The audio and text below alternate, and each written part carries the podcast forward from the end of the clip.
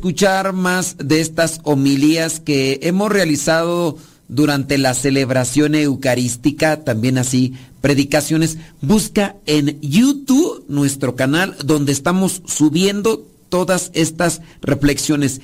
En YouTube el canal se llama Sermones Bíblicos Católicos. Sermones Bíblicos Católicos y ahí vas a encontrar esta y muchísimas otras reflexiones más que te pueden servir. También las puedes encontrar en los canales de podcast. Busca en podcast Sermones Bíblicos Católicos, Spotify, iTunes y demás.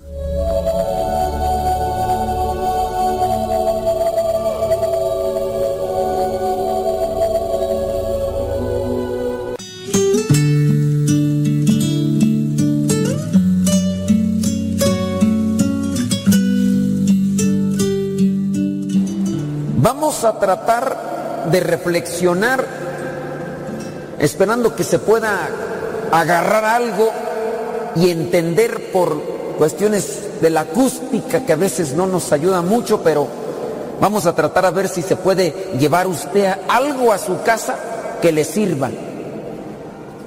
Ustedes vienen quizá más por obligación, por compromiso que por deseos de, de reflexionar o aprender algo. Y pues en parte los entiendo porque pues a lo mejor les dijeron, si no vas a las pláticas, a lo mejor no va a tener sacramento. Pero cuando ya uno avanza y, y uno ya está en las cosas de Dios, uno se da cuenta de la diferencia que existe cuando está uno con Dios y cuando está uno sin Dios. Y cuando ya está uno con Dios y avanza, uno dice, ¿por qué no me metí un poco más antes? Claro que cuando uno no está con Dios, pues uno como que no le toma mucho. Pero cuando uno está con Dios, ya uno dice, ¿por qué no más antes? Y, y ahí están las cosas. Eh, ¿Para qué estar con Dios? Estar con Dios nos, ilumina y nos ayuda a, tener un poquito más incluso de cómo es vivir realmente, cómo estar mejor.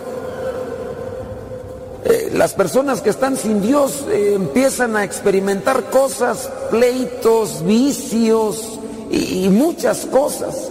Hay algunos de ustedes, en, a lo mejor en una forma desesperada, van con el Padre o, van y buscan la oración.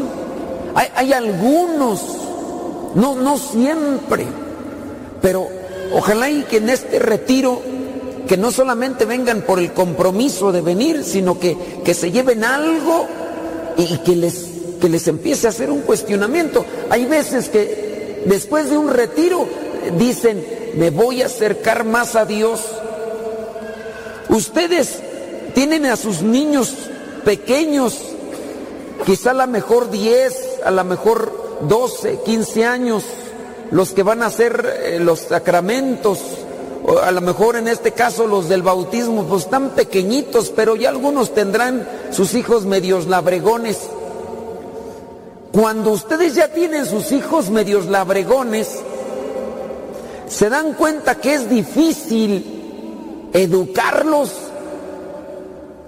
Y más si les salieron los chamacos igual que ustedes, medio rejegos, rebeldones, quejosos, berrinchudos, geniudos, malhumorados, cara de chancla aplastada. Y a veces uno dice de tal palo, tal astilla. Y hay veces que ustedes se quejan, ay padre, ¿qué hago con mi hijo rebelde? Dije, cuestiónese,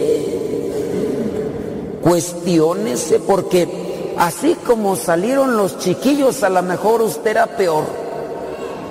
Entonces, hay veces que preguntan los papás, los que preguntan porque quieren ayudar a su chamaco, Preguntan, ¿qué hacer, Padre, para ayudar a este muchacho? A nosotros nos sirve primero tener una claridad de ideas, de saber cómo es educar a un chamaco, qué es lo correcto. Y para eso nos va a ayudar la palabra de Dios. Vamos a los que traen Biblia. Yo pienso que algunos de ustedes, por lo que estuve viendo, les va a costar un poquito encontrar los pasajes bíblicos, pero esa es una de las primeras cosas que yo pienso ustedes van a tener que hacer de, aprender la, la, Sagrada Escritura, porque pues es la palabra de Dios. Aquí no hay pierde. Los, nosotros somos los perdidos. Vamos a buscar Génesis capítulo 2 versículo 18 al 24. Miren, van a comenzar a buscar casi al inicio y ya cuando encuentren la palabra Génesis, van a buscar el capítulo 2. El 2 es el número grandote que aparece ahí. Después van a buscar los números pequeñitos. El versículo 18 versículo 18 al 24, Génesis 2, 18 al 24. La palabra de Dios nos ilumina a tal punto que nos hace ver en qué situación estamos. A pesar de que la humanidad tiene cientos de miles de años, no hemos aprendido Allí en la palabra de Dios se presenta lo que son las diferentes generaciones que se han dado, que se han equivocado, otras han acertado y a nosotros nos conviene mirar la palabra de Dios para ver cómo se comportaron o cómo les fue los que obedecieron a Dios y cómo les fue a los que no obedecieron a Dios. Así que ya encontraron Génesis 2 versículos del 18 al 24, veo que ya. Muy bien. Vamos a irle entonces echando un ojito y los que no trajeron Biblia porque se vinieron a la guerra sin fusil, a ver si no caen fulminados. Ya por lo menos tengo la ventaja de los que traen la Biblia, no se duermen porque si se duermen van a dejar caer la Biblia y ya con eso se despiertan, pero mi, temor es con los que no trajeron Biblia que me vayan a empezar a cabecear y se vayan a dormir. Pero bueno, vamos a ver, Génesis capítulo 2, versículo 18. Dice ahí, acuérdense que el, el tema que vamos a tratar de reflexionar es la familia en la Biblia. La familia en la Biblia. Dice ahí el versículo 18, luego Dios el Señor dijo, no es bueno que el hombre esté solo. Tomen asiento, criaturas. Yo acá voy a irle así leyendo y reflexionando poquito a poquito. No es bueno que el hombre esté solo. Le voy a hacer alguien que sea una ayuda adecuada para él. Y Dios el Señor formó de la tierra todos los animales y todas las aves y se los llevó al hombre para que les pusiera nombre. El hombre les puso nombre a todos los animales domésticos, a todas las aves y a todos los animales salvajes. Y ese nombre se les quedó.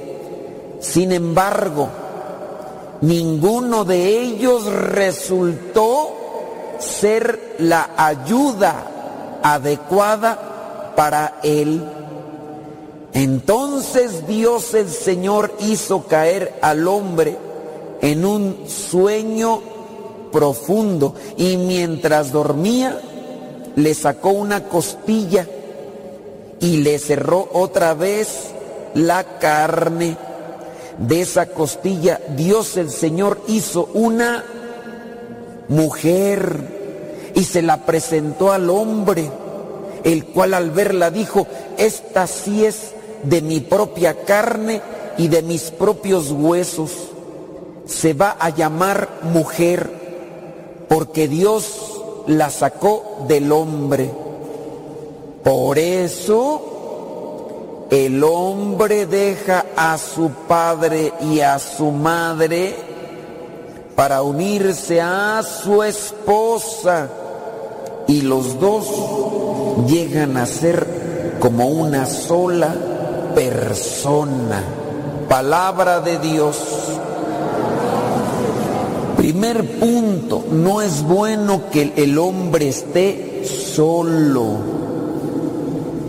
Hablar de esta soledad es donde vamos a adoptar el término familia si bien nosotros quizá a lo mejor hemos entendido que familia es esposo, esposa e hijos, también hay que entender que el término propio de familia habla de comunidad. Yo, por ejemplo, eh, estoy en una comunidad religiosa. Yo soy misionero tengo compañeros y compañeras misioneras, son mi familia. La, familia es de los que estamos unidos. Y para que lo entiendan o lo, o lo entendamos un poquito mejor, familia, recordarán aquel pasaje en el Evangelio cuando llegaron con Jesús y le dijeron, tu madre y tus parientes están allá afuera han venido por ti. Y Jesús dice, ¿quiénes son mi madre y mis hermanos, mis parientes? Y después dice Jesús, mi madre y mis parientes son aquellos que hacen la voluntad de mi Padre. Entonces, para hablar que también familia, podemos llamarnos nosotros, ustedes aquí se congregaron, Ustedes en otros lugares pueden llamarse también familia cuando pertenecen a una comunidad como lo que vendría a ser esta. Pero ciertamente hablar de la familia en la Biblia es de la familia que busca cumplir con la voluntad de Dios. Regresamos entonces, esperando que se haya quedado ese término, regresamos entonces al pasaje bíblico no es bueno que estemos solos. Necesitamos de alguien que nos ayude y familia es la que se ayuda. Nosotros los hombres muchas veces adoptamos un término que no es correcto. ¿Cuántas de las veces no se llega a escuchar al Señor que anda en malos pasos? El Señor aquel que le gusta levantar el codo, que le gusta echarse unas cuantas cervecitas para andar bien alegre y ya cuando anda con mucho alcohol en las venas, como le dice a los compañeros de parranda con aquellos que hasta se anda abrazando para no caerse? Mis carnales. Este es mi carnal. Y luego ya con mucho alcohol hasta aprenden inglés.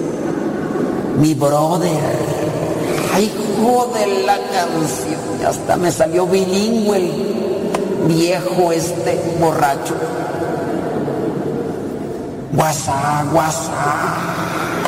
Ahora, hijo de la. Pues sí, ya. Guasumara, guasumara, guasumara, guasumara. Ya de repente ya saben hablar inglés. Pues sí, ya cuando se anda con alcohol, pues ya no se tiene control, ¿verdad? Y, se le dice, mi brother, mi carnal, para decir en cierta forma que pertenecen a un grupo. Y en cierto modo lo son. Son el grupo de borrachines, el escuadrón de la muerte.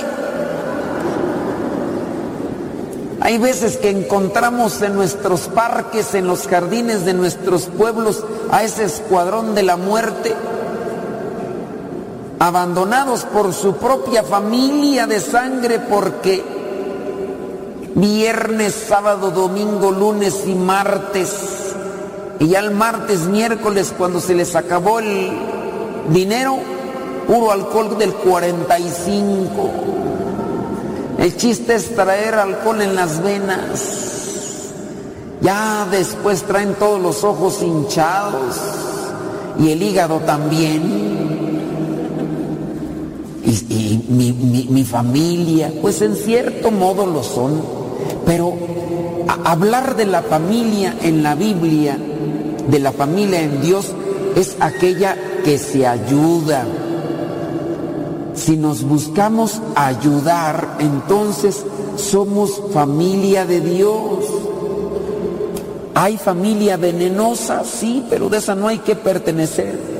Miren que entre, entre los mismos demonios se defienden, entre los mismos demonios se cuidan. Podríamos hasta decir que, que hasta en ellos mismos hay un cierto tipo de unidad y de familia, pero esa familia en realidad no es buena y a esa no hay que aspirar. Vamos a enfocarnos entonces en esto de la familia de Dios. No es bueno que el hombre esté solo. Después hay una expresión por ahí, dice versículo 23, esta sí que es de mi propia carne y de mis propios huesos. Es decir, que estamos conectados. Ahora, ¿Por qué hay familias que progresan y hay familias que no? Hay algunos que tendrán 15, 20 años de, de casados. Ni les quiero preguntar, ¿ustedes están casados? Sí, se ve porque están con las manos agarradas. ¿Cuántos años de casados? 20 y todavía le agarra la mano. Está bien, muy bien. O pues la señora se la está agarrando para que no se vaya usted, ¿verdad? Te dije que ibas a venir y para que no te salgas. No, pero está bien. Es raro ver, es raro ver que se estén agarrando las manos después de 20 años. Yo lo que veo a veces después de 20 años es que se agarran pero a golpes. Se agarran de las greñas. Y algunos de ustedes ya no pudieron agarrarse las greñas porque ya se les fue. Pero hablar de, esta cuestión de carne, de mi carne, hueso de mis huesos. Es que están encaminados en una misma situación y ahí es donde debemos de trabajar. Hay que buscar personas que tengan unas ideas centradas y que sean buenas. Hay veces que la gente se casa con alguien que no está en la misma sintonía. Este muchacho se quiere casar con esta muchacha. ¿Por qué? Porque está bien bonita, pero es bien corajuda, es bien neurótica, es bien envidiosa. ¿Y después qué pasa? No, hombre, ya no la aguanta, pues ¿para qué le escogiste? Pues si ya sabías cómo estaba el asunto, pensaste que por lo bonito le ibas a aguantar los desplantes, los berrinches, los eh, arranques de coraje. No, hombre, hay que estar carne de mi carne, hueso de mis huesos. Lo, lo principal es un corazón sintonizado con Dios. Ahí es donde entonces uno ve que es estar conectados. Eh, Dios saca a la mujer de una costilla del hombre. El hombre dice, ahora sí, esta sí es de mi propia carne. Ahora, quizá a lo mejor ustedes, pues, ¿qué quieren? Ya están amarrados pues ya están comprometidos. ¿Qué hay que hacer ahora? Lo que hay que hacer ahora es meter al otro en cintura, es meterlo en la costilla. Señora, a lo mejor a usted es la que más le cuesta acercar al viejo a Dios. Levanten las señoras que les cuesta meter al viejo en cintura. Uy, discúlpeme. De seguro el viejo le dijo, la levantas y vas a ver cómo te rompo el hocico. Por eso no la levantaron y las que la levantaron no tienen al viejo a un lado. No vino. Está bien. Ya me dieron a entender que no debo de hacer de ese tipo de preguntas porque si no después ni, ni bautismo ni confirmación va a haber, va a haber funeral. Ah, bien, entonces no voy a hacer ese tipo de preguntas. Miren, para que una familia progrese y avance se necesita estar con Dios. Besos, las caricias, eh, hasta puede ser que se bañen todos los días, se echen perfume y se cepillen los dientes. Sí, eso está bien, porque hay algunos hediondos que ya no se bañan seguido. Cuando eran novios hasta dos veces al día. Pero ya, ya después que se casaron ya ni se quieren bañar, tiene que estar la señora cada rato arriándolo al buey para que se meta al bañar. Ya te calenté el agua, ya se entibió, ahorita te la vuelvo a calentar otra vez con cal de que te bañes hediondo porque luego te acercas queriendo buscar aquello y oliendo a choquilla. Pero miren, esas cosas podrían pasar, pero lo que sí realmente yo he escuchado de los que se han separado, no es porque no se bañe, sino es porque tienen un corazón frío. Y tener un corazón frío es ser insensibles, duros, tercos, necios, soberbios, arrogantes. Dice la señora, ya no lo aguanto. Pero, no lo aguanto por el olor, porque no se cepilla los dientes, no, por su actitud. Ya me tiene, ya no encuentro qué hacer. Para cambiar la actitud hay que acercarse con Dios. Señora, Ahora a usted le toca meter al viejo en cintura.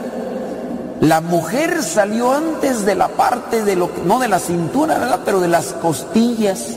Y el hombre se quedó admirado, esta sí es carne de mi carne, hueso de mis huesos. Pues a lo mejor ahora tiene que hacer lo contrario, señora.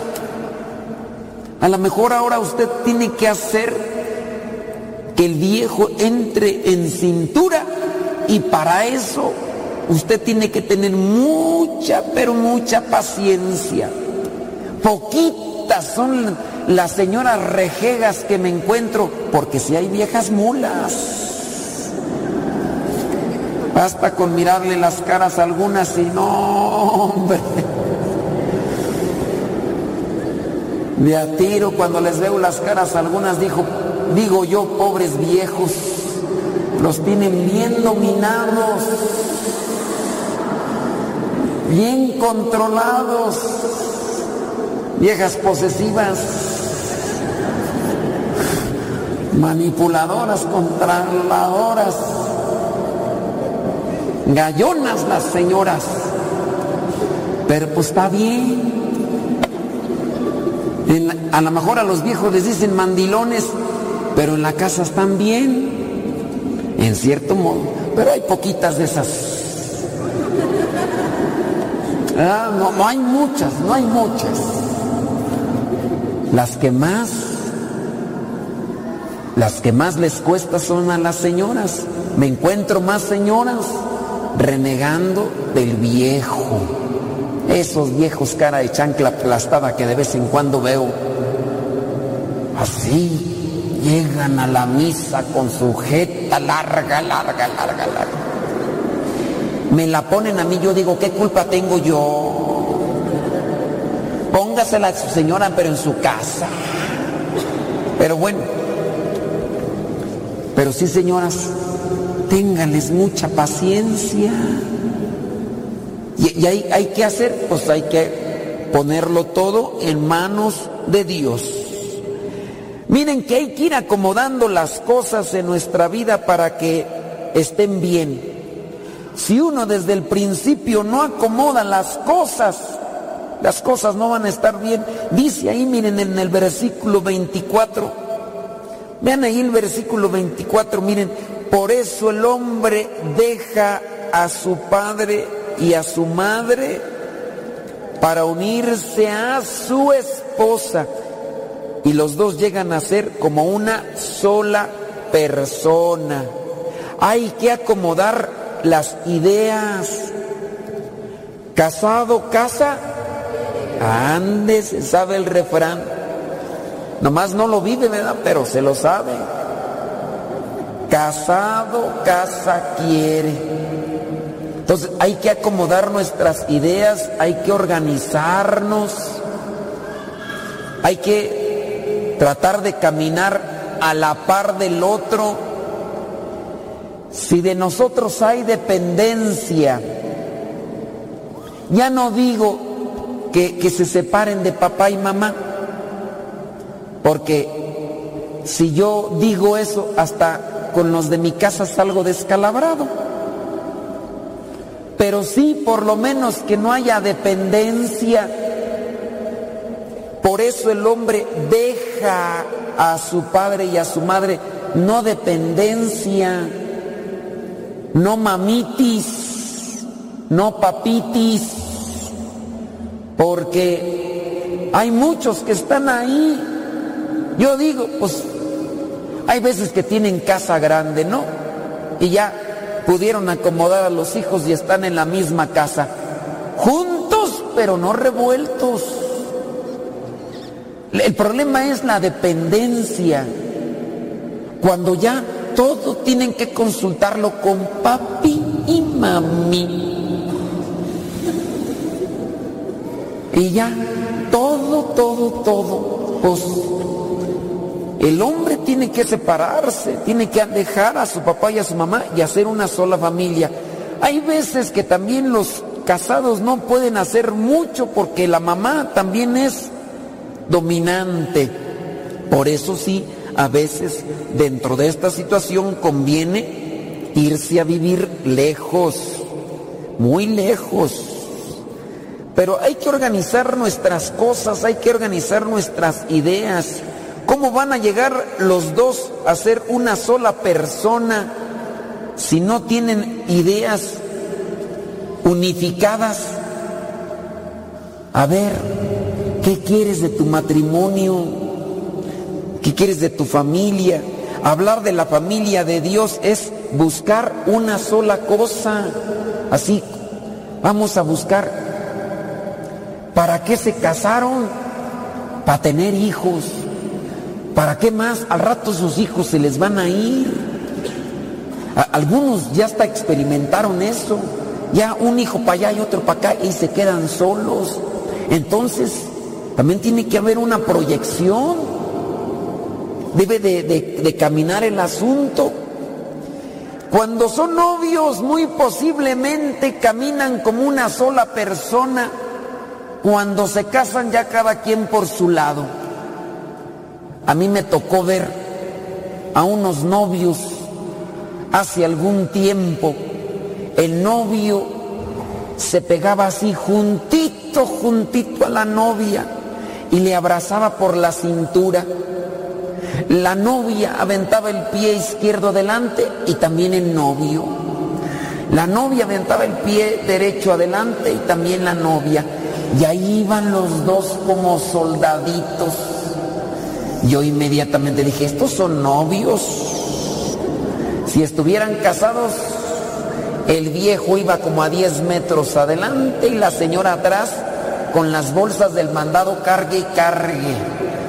Y el viejo chupando una paleta y volteando hacia atrás y gritándole a la esposa, apúrate. Ahí me doy cuenta cuando ya están casados, cuando son novios, no hombre, se abrazan y van caminando bien juntitos. Raro es el matrimonio que veo que andan caminando juntitos, pero hay que ir acomodando ideas. Hay que buscar la unidad. Vamos, ya entonces miramos ahí. No es bueno que el hombre esté solo, necesita compañía, pero hay que tener un cierta, una sintonía. Hueso de mis huesos, carne de mi carne. Debe haber unidad, dijimos, y para aquella unidad debe de plantearse ideas claras, dejar, dice, a su padre y a su madre, es decir, no dependencia, y entonces llegar a ser los dos como una sola persona. El mismo Jesús pide la unidad, pero no la unidad en, este sentido de que nos perjudique. Voy a invitarles a que busquen ahora más adelante en su Biblia los evangelios. Van a buscar el Evangelio de Juan, capítulo 17. Búsquenle de la mitad en adelante de la Biblia. Juan 17, versículos 20. Yo me voy a esperar media hora para que lo encuentren. Juan 17, 20 al 24.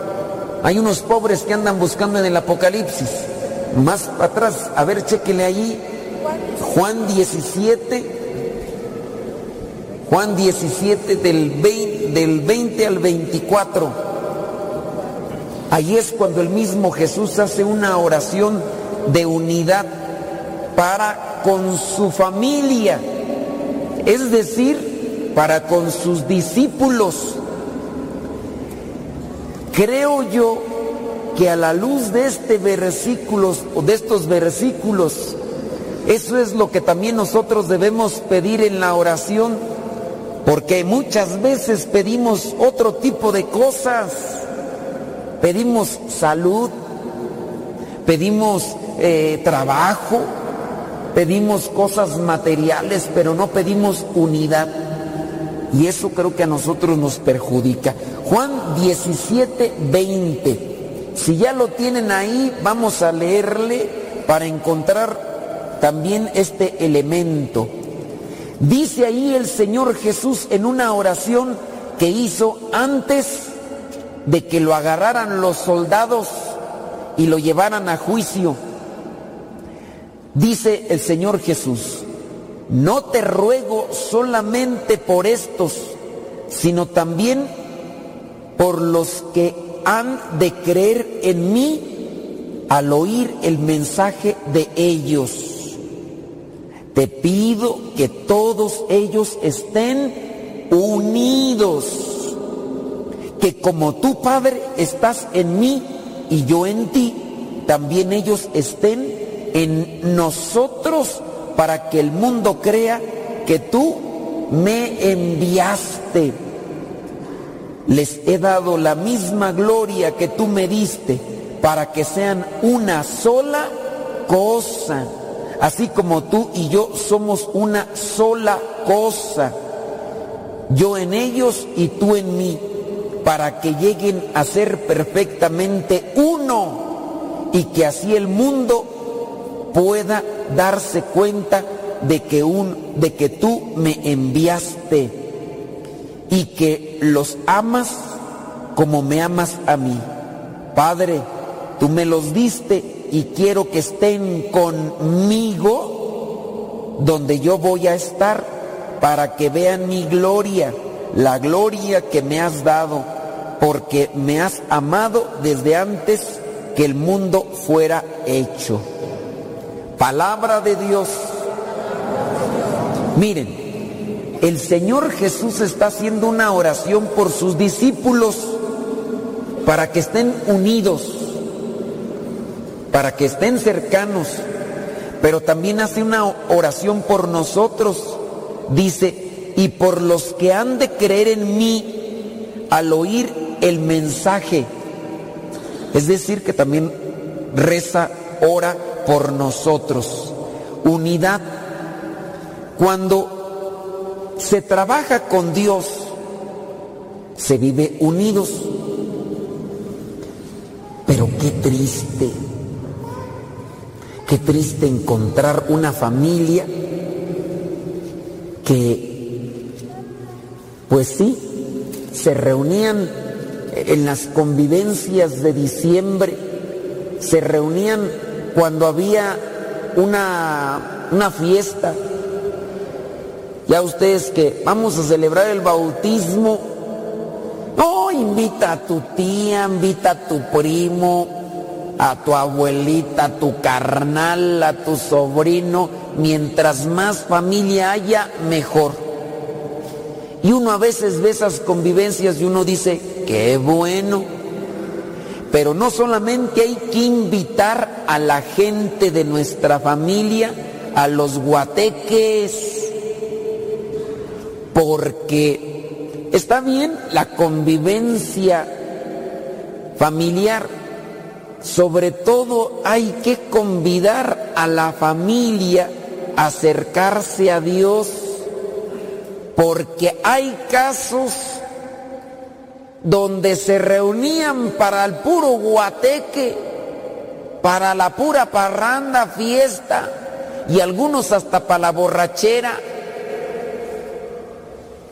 Ya se murió el papá y ya se andan peleando el terrenito y ya se dividieron. Ahora hasta los nietos andan pidiendo un metro cuadrado.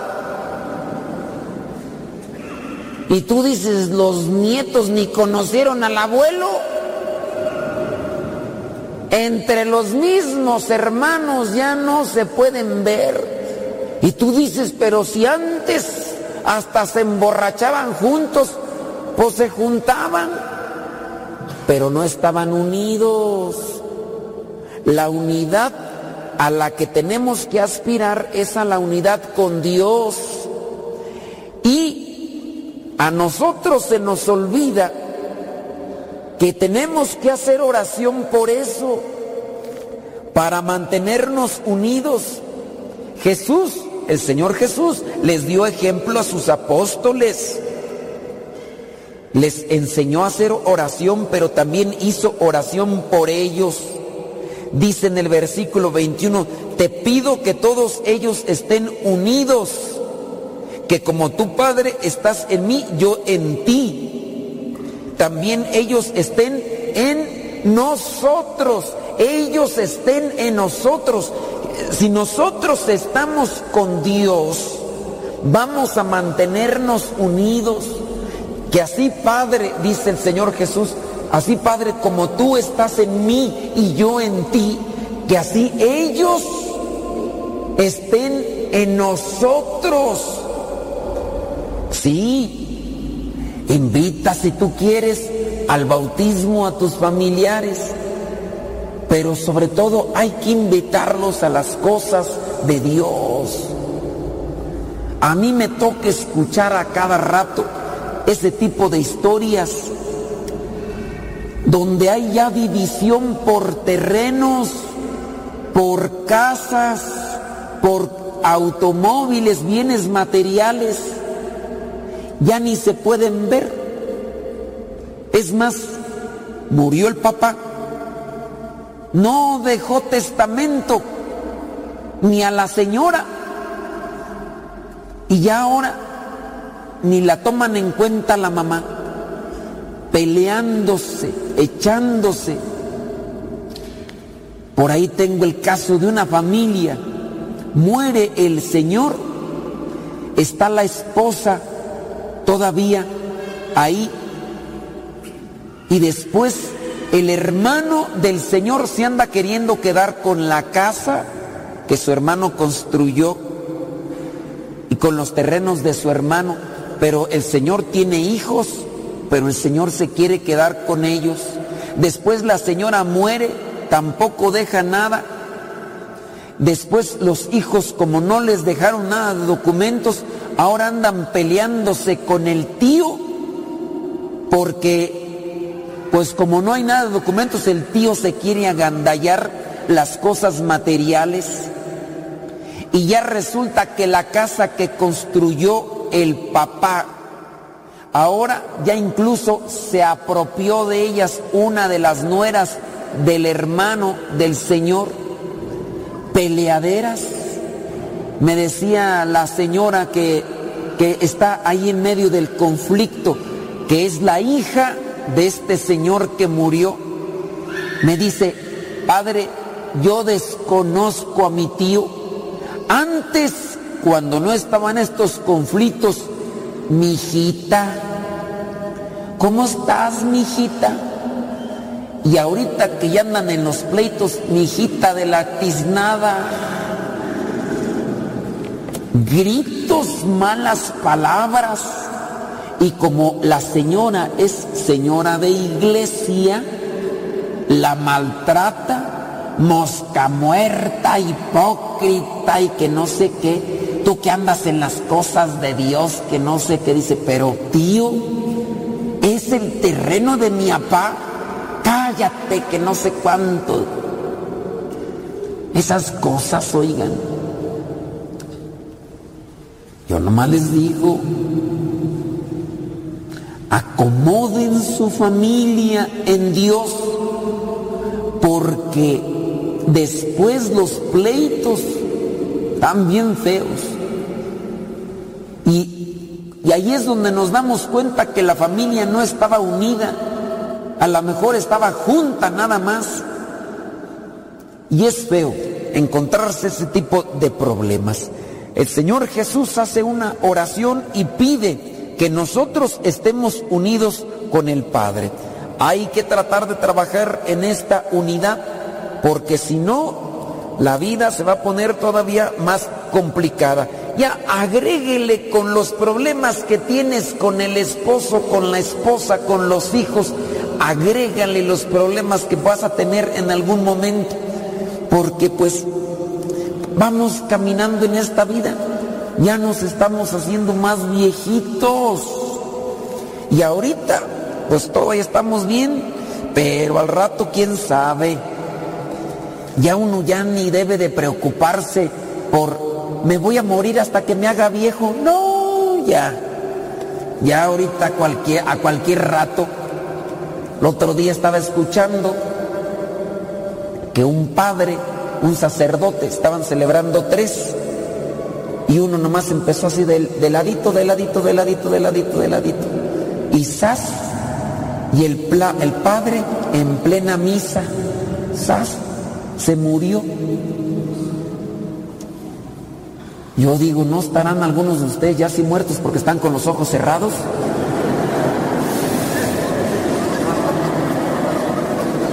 Se quedó tieso o tiesa, están así como petrificados. Mi pendiente va a ser que me los van a querer cobrar como nuevos. Ya no están tan nuevos, ya no se cuecen al primer hervor. Sí, hay una muerte física, pero lo peor de todo es una muerte espiritual. Y, la muerte espiritual es la que nos lleva a la división, al resentimiento, al coraje. Ese es el peor tipo de muerte. Pero no estamos hablando de la muerte como tal, estamos hablando de la familia en la Biblia, de la familia con Dios. Hay que fortalecer las familias. Tú quieres que tu familia se mantenga unida.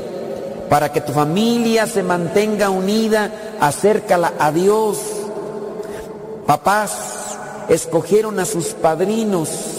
Espero que los hayan escogido bien. Espero.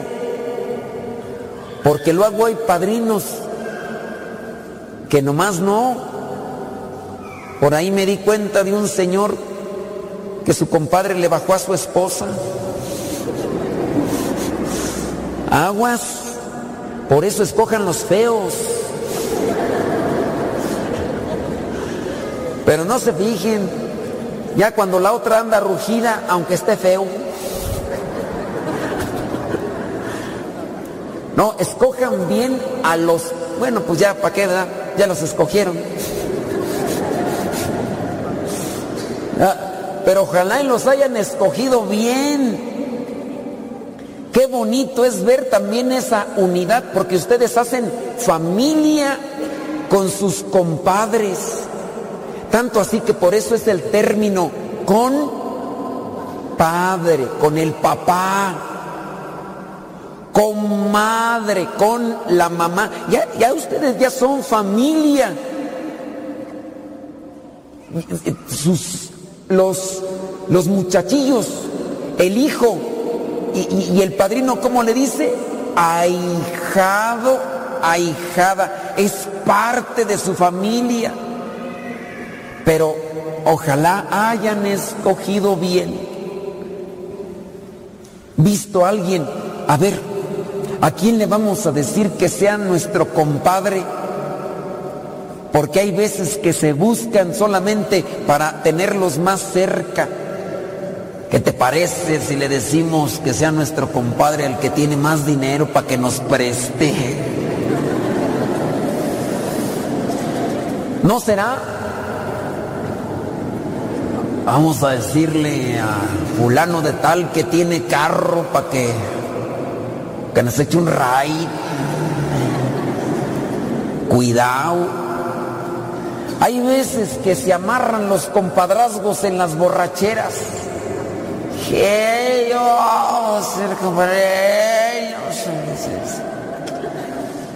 Ya llega el señor todo miau. Ya le dije a quise mi compadre y el otro ni se acuerda. Pues andan más perdidos que los hijos de la llorona, los borrachos. No, escojan bien. Bueno, pues ya escogieron, ¿verdad? Pues ya. Ya se amolaron. Pero allí sirve bien agarrarse a alguien que, tenga unas cosas que, le ayuden a, a su hijo. Esto es por la unidad que como tú y yo, Padre, ellos estén en nosotros. El compadre debe ser alguien que ayude a tu hijo a acercarse más a Dios. Eso es lo que tienen que buscar. Bueno, ustedes tienen que buscar. Algunos bien cómodos. Hay veces que nos dicen a nosotros los padres, padre, ¿no podría ser mi compadre? Dije, ¿no quieres que te cobre la misa? Ya me di cuenta. Ya me di cuenta. ¿Quieres que le comparta de la limosna a la hija? Pura conveniencia. Oh, yo entiendo. Hay algunos de ustedes que han buscado que a las monjitas o a los padrecitos para que sean sus compadres. No es muy conveniente, porque a los padres nos están cambiando de un lado para otro, más en mi caso que soy misionero. Yo tengo compañeros en diferentes países. Ya cuando más vuelvo a ver a los ahijados, van a decir, pues no es necesario que, que los vea, con que le mande su chequecito.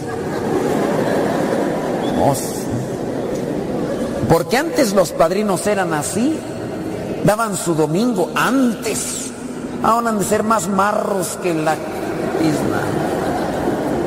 Antes se echaban bolo, ahora se vuelan los... Si echan bolo todavía los padrinos, puros, algunos, ya, acá están ventilando.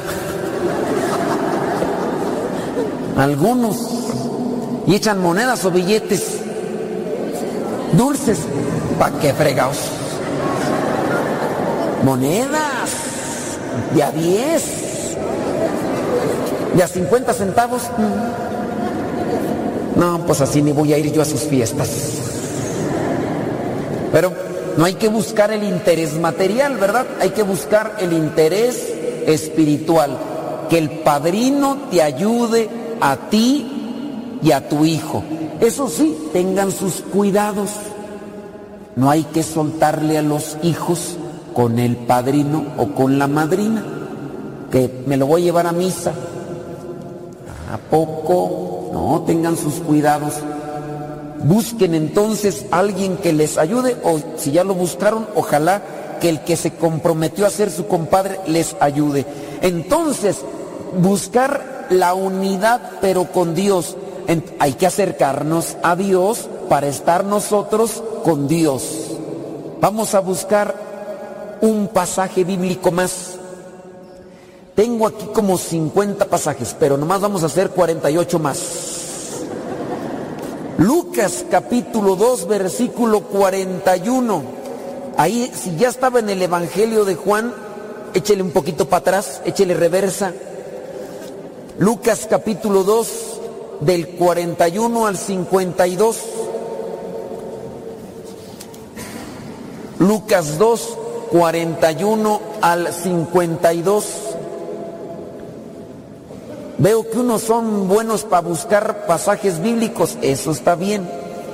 Los que no, ojalá y poquito a poquito se vayan metiendo más en la Biblia. ¿Ya le encontró? A ver, ayúdele usted que ya. Lucas 2, 41 al 52. Los que, los que no lo encuentran y los que ya le encontraron, ayúdele a buscarle allá del otro lado, mire, porque a mí se me hace que andan como la China de cepillín perdidos en el bosque de la China. Lucas 2, del 41 al 52. Ahí está. Bueno, vamos a ver entonces qué es lo que dice este pasaje. Los padres de Jesús iban todos los años a Jerusalén para la fiesta de la Pascua. Es decir, que eran cumplidores, cumplían año con año. Así cuando Jesús cumplió 12 años, fueron allá todos ellos como era costumbre de esa fiesta. Pero pasados aquellos días, cuando volvían a casa, el niño Jesús se quedó en Jerusalén sin que sus padres se dieran cuenta. Pensando que Jesús iba entre la gente, hicieron un día de camino, pero luego al buscarlo entre los parientes, y conocidos no lo encontraron. Así que regresaron a Jerusalén para buscarlo allí. Al cabo de tres días lo encontraron en el templo, sentado entre los maestros de la ley, escuchándolos y haciéndoles preguntas. Y todos los que lo oían se admiraban de su inteligencia y de sus respuestas. Cuando sus padres lo vieron, se sorprendieron y su madre le dijo, Hijo mío, ¿por qué nos has hecho esto? Tu padre y yo te hemos estado buscando llenos de angustia. Jesús les contestó, ¿por qué me buscaban? No sabían que tengo que estar en la casa de mi padre pero ellos no entendieron lo que les decía. Entonces volvió con ellos a Nazaret, donde vivió obedeciéndolos en todo. Su madre guardaba todo esto en su corazón y Jesús seguía creciendo en sabiduría, estatura y gozaba del favor de Dios y de los hombres palabra de Dios, encontramos al niño Jesús en el templo. Este niño se quedó en el templo, pero era algo que le enseñaban sus papás, porque cada año ellos iban al templo. Era algo que le inculcaron. Papás, ¿Qué le inculcas a tus hijos? ¿Qué le enseñas a tus hijos? Cuando vas al templo, ¿qué le enseñas? ¿Cómo le enseñas? Porque también está eso. Uno va al templo y cómo nos enseñan. En mis tiempos era otra cosa. En mis tiempos nos llevaban al ir al templo y teníamos que estar ahí quietecitos, en silencio. No, hombre, hoy, hijos, hay veces que veo unos remolinillos y las señoras bien quitadas de la pena, el chiquillo se anda subiendo allá al altar, quita el cirio pascual, lo pone, acomoda los floreros, los desacomoda. Ya prácticamente se me sube a mí en el gogote y la mamá bien quitada de la pena. El otro día estaban unos chiquillos. Aquí sí hay reclinatorios, aquí no, ¿verdad? Aquí es que hay un reclinatorio aquí de estas bancas otro día estaban unos chiquillos, parecían chukis. Hijos de Dios. Miren, agarraba el reclinatorio y parecía que estaba dándole la tambora. Y yo en plena humilía y la mamá, Brian, deja ahí Brian. Y el chiquillo más, Brian, vas a ver. Y dije, agarre su monstruo. Si vas, si va a ser de la tambora allá afuera, aquí no. El otro día se andaban agarrando, yo pienso que eran hermanos, se andaban hasta mentando la madre. Y la señora así, tranquilas, le están mentando la madre a usted, señora, y como que tranquilos. Pues, no, mis tiempos hubiéramos hecho eso. No, pellizco, jalón de orejas, jalón de greñas, o un pellizco de esos que, de esa mano que sale debajo del rebozo y ¡huela! Todavía traigo las marcas. Unos piensan que son vacunas de la poliomielitis, no, son los pellizcos. E, esas bufadas de las mamás, uno decía cualquier cosa y empezaba la mamá. Y habría unos ojotes como de vaca. y apretaba el hocico. Uno ya sabía. No, apenas salía uno poquito y chancla voladora. ¡Sas! No, y los papás. Papás, enseñen a sus hijos a estar en el templo. Hay veces que, que yo entiendo, son niños. Miren, pues ni ustedes aguantan. Ahí veo algunos que están así como con ojos de borrego a medio morir. Hay unos que veo que están así como positivos, a todo me dicen que sí. Sí, padre. Ayer se han ver desvelado, por eso están así. Parecen sillas mecedoras. Pero pues bueno, les voy a dar chance. Pero pues si uno tiene que tratar de, de buscar ayudar a los niños, los niños los tienen chiquitos. Pues ellos no van a aguantar tanto tiempo. Pues les digo, si ustedes ni ustedes aguantan, entonces tu niño lo traes, empieza a hacer sus berridos, sus grititos, sácalo un poquito, unas tres horas.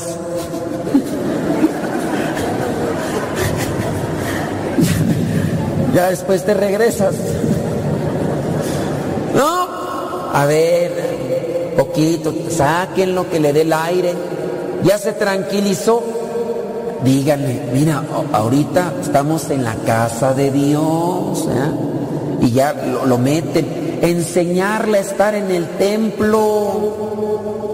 Tam- también es una cosa errónea que cuando entran a sus chiquillos, a sus gremlins, sus chukis, para que estén quietos, algunas mamás que les dan una paleta. ¿Qué otra cosa? El celular. Ay, tan mendigos chiquillos. Jugando. Miren,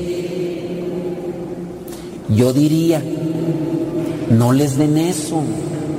Los están haciendo viciosos. No está bien. La paleta tampoco. Porque si para que ellos se tranquilicen ustedes les dan una compensación a cada rato, ustedes los están haciendo dependientes y a cada berrinche tú le vas a tener que dar algo. Va a la tienda, te pide algo, para que no te llore, ten, cállate. Cualquier cosa, después no se la van a acabar. Entonces, mi recomendación, los traen al templo, ayúdenles para que tengan un poquito de conciencia donde están. Que no pueden estar porque ellos se incomodan, porque son niños, sáquenlos un poquito. Ya, les dio el aire, métanse un poquito. Ayúdenlos a mantener en la oración. Porque si hay veces papás o mamás que están dentro del templo con los niños grite y grite. Y hay otras personas que quieren poner atención, pero tienen al hijo de la llorona adelante. Y la mamá no se quiere salir. Y aquel chiquillo, como chivo ahorcado, grite y grite. Y hay veces que yo, pues también estoy acá en la misa y bueno, pues voy a esperar a que el chiquillo se calle porque no me deja escuchar, el, el sonido está muy mal, grita más él fuerte que yo. Entonces también igual, pues lloran los niños, pues bueno, sacarlos un poquito ya. Eh, volviendo al pasaje, ayudar a los niños a que tengan también esta forma de estar en el templo, como en su caso la Virgen María y San José ayudaron al niño Jesús y entonces estaba allí en el templo. ¿Cuál es el sentido de ir al templo? Esto también nos tiene que servir a nosotros. ¿A qué venimos a la iglesia? ¿A qué venimos al templo? Cuando nosotros venimos al templo tiene que ser con una idea clara. Hay algunos que vienen porque lo hacen por obligación y algunos vienen a misa y vienen a misa y me llegan después del Evangelio o después de la homilía y todavía me preguntan si me vale. Digo, te vale pura. No, con tiempo. ¿Cuál es el sentido de venir al templo? A ver, voy a hacer, ¿para qué se tapa? No se tape su nombre. ¿Cómo se llama? No, no, no lo está tapando. María de los Ángeles. ¿A qué viene uno al templo? viene pues a, dar gracias a Dios. A dar gracias a Dios, muy bien. Allí le dejamos. A dar gracias a Dios. Pero hay veces que la gente no viene a dar gracias a Dios. Viene a dormirse. O viene y, vienen a ver, a escanear a los demás. Mm. Ay, sí, muy, muy acá, ¿no? Presumiendo tu ropa, pero es de paca, es de paca, si que era fuera de, de Liverpool, a dar, a dar gracias a Dios. Entonces hay, que disponerse, no venir a, criticar o, a juzgar. Hay gente que a veces están ahí en la entrada, ya miraste quién entró, ¿qué te importa? Ya. A ver cómo viene vestida la gente, o si viene desvestida, o que hay de todo. A dar gracias a Dios. A, Adolfo, ¿a qué más viene uno al templo? El día domingo es este, una reunión con Jesús. Ajá. Nos invita a un convivio a, a su casa. A convivir a su casa, pero aparte de convivir, A darle gracias a Dios. Ah, pues bueno, ya no le repita quién le copió la idea. Otra cosa aparte de dar gracias a Dios, a escuchar su a palabra. escuchar su palabra ahí. Le dejamos, Adolfo. Escuchar. ¿Qué es escuchar? Escuchar es analizar qué me está diciendo y pensar. Porque hay veces que uno, uno, a veces uno pregunta, ¿de qué habló el Evangelio? Ay, ni me acuerdo. Pues hay veces que porque el Padre no habla bien, ¿verdad? Pues yo entiendo, ustedes perdonen también. Hay veces que hay padres ya bien viejitos ya. ¿De qué habló el Evangelio? Ni se le entendía. Pues, pero por eso ustedes pueden conseguir sus misales, tienen su Biblia, ya ahorita tienen en el teléfono el, el- el internet, busquen el Evangelio del día de hoy y ya por lo menos a escuchar su palabra, decía Adolfo, y escuchar la palabra para qué? Para ponerla en práctica. Vengo al templo para escuchar su palabra. ¿De qué me habló? El día de hoy la palabra de Dios me dijo que no sea mula. Pues no seas mula y ya vívelo durante esa semana. Pablo, ¿a qué más viene? No vais a copiarles a los demás, Pablo.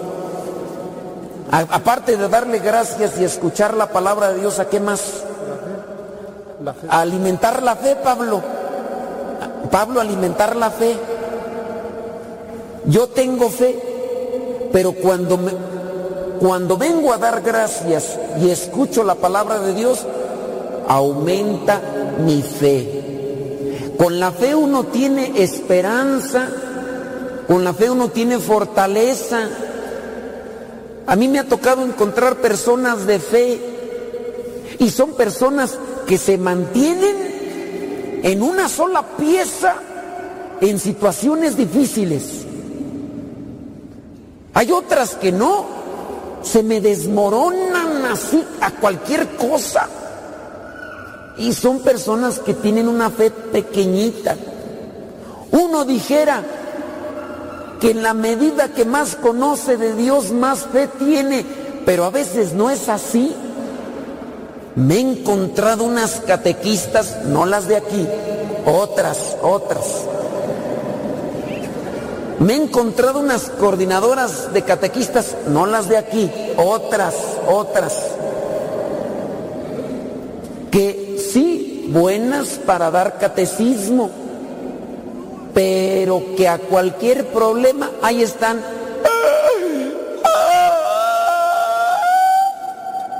¿Qué le pasa? Se me murió mi gato. Mendigo gato roñoso que tenía. Y ya se le acabó el mundo a doña... No digo el nombre porque no vaya a ser que así se llame la de aquí. Y van a pensar que la estoy descubriendo. Eh, cuando se tiene fe, uno aguanta los trancazos de la vida. Pero para tener fe hay que venir a darle gracias a Dios y escuchar su palabra. Hay veces que sí, uno habla de Dios, pero no tiene fe. Sandra, ¿a qué más viene uno al templo? Para estar en presencia de Dios. Cuando uno está en presencia de Dios es quiero hacer su voluntad. Estar en presencia de Dios es saber que Él me mira, que Él sabe lo que yo pienso. Estar en presencia de Dios es cuidar mis palabras, cuidar mis actitudes. Estoy ante la presencia de Dios y uno tiene que cuidarse. Eh, voy a estar entre la presencia de Dios para agradecerle, para escucharle, para pedirle, aumenta mi fe. Ahorita mirábamos una oración del Señor Jesús que es para la unidad. Te pido, Padre, que nos ayudes a estar unidos en la casa, en la familia. María del Carmen, ¿a qué más viene uno al templo? para tener un momento con Dios. Para tener un momento con Dios. Hay que darse tiempos para estar con Dios. Yo me doy cuenta que cuando está uno con Dios, uno está en paz. Y hay algunos que están tan en paz que hasta se me duermen. Chequenle, ahí en la casa andan como monitos de Nintendo todos jiribillos, y nomás llegan a la misa. Yo ahí es donde digo, aquí hay paz, tranquilidad. No, no sé si ustedes están acostumbrados, métanse acá a esta capillita donde está el Santísimo. Está muy bien acondicionada. E, eso podría decir uno, es para ir a dormirse. Pero también una de las características que hay, que cuando uno está con Dios, uno se llena de paz. Y, y, el estar con Dios es estar también en paz. Una familia que está con las cosas de Dios también tiene paz. Retomando entonces, ustedes busquen ir a misa, a de donde, a cual, de las capillas a las que ustedes pertenecen, o si pertenecen a esta nada más, traten de estar con Dios ante su presencia. Que no les falle estar con Dios entre semana o el domingo o el día en que les toque la misa. Estar con Dios es lo mejor. Ahora, cada ocho días van a misa. Bueno, pero que en su casa estén con Dios a mí me ha tocado estar en casas donde entras y tienen un poquito de agua bendita. Yo digo, es bonito, hay casas que tienen ahí su pequeño nicho, hay una imagen, hay unas flores, y, y hay para la Biblia, qué bien. Acabo de estar en una casa, en la casa tenían su capilla,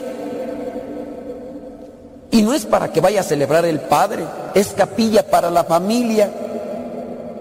Entonces, como yo estaba en un retiro y era en un salón, expusieron el Santísimo y entonces ya terminó en la noche el retiro y me dicen, Padre, ¿se podría usted llevar el Santísimo porque ni modo que se quede en este salón? Al otro día regresábamos al retiro. Le dije, ¿me lo llevo?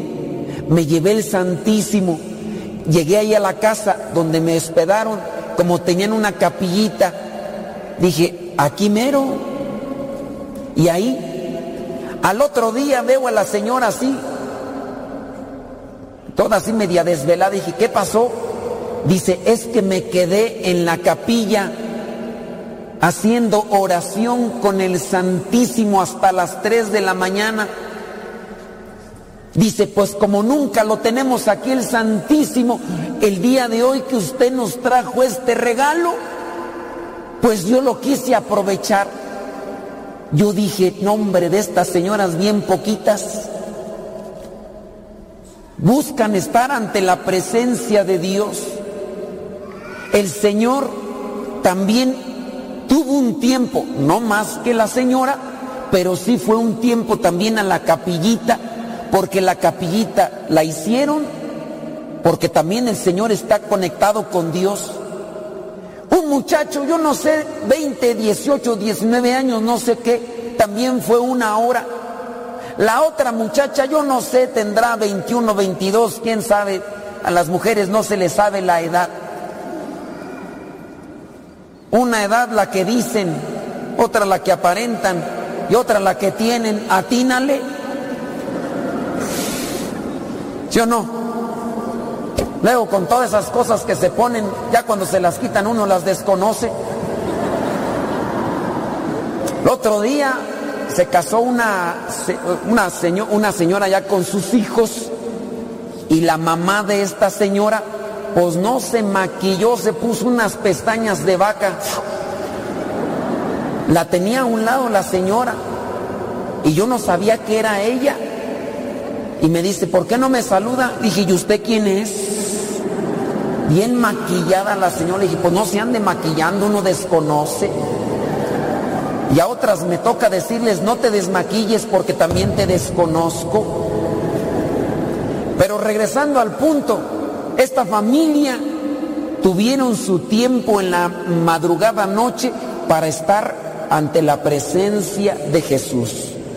Traten de todo lo posible en su casa, hagan lo posible para estar siempre con Dios. Busquen conocer cuáles son los sentidos, sean ahí de los que están educando a sus hijos para que ellos se acerquen a Dios. La familia en la Biblia nos refleja que hay que estar cerca de Dios para estar bien. Ojalá y les quede este mensaje con relación a que hay que estar en las cosas de Dios o hay que acercar a los demás a Dios para estar unidos tener fe, tener esperanza y también hay que instruir a los chamacos para que les sigan su camino. Pónganse de pie, por favor.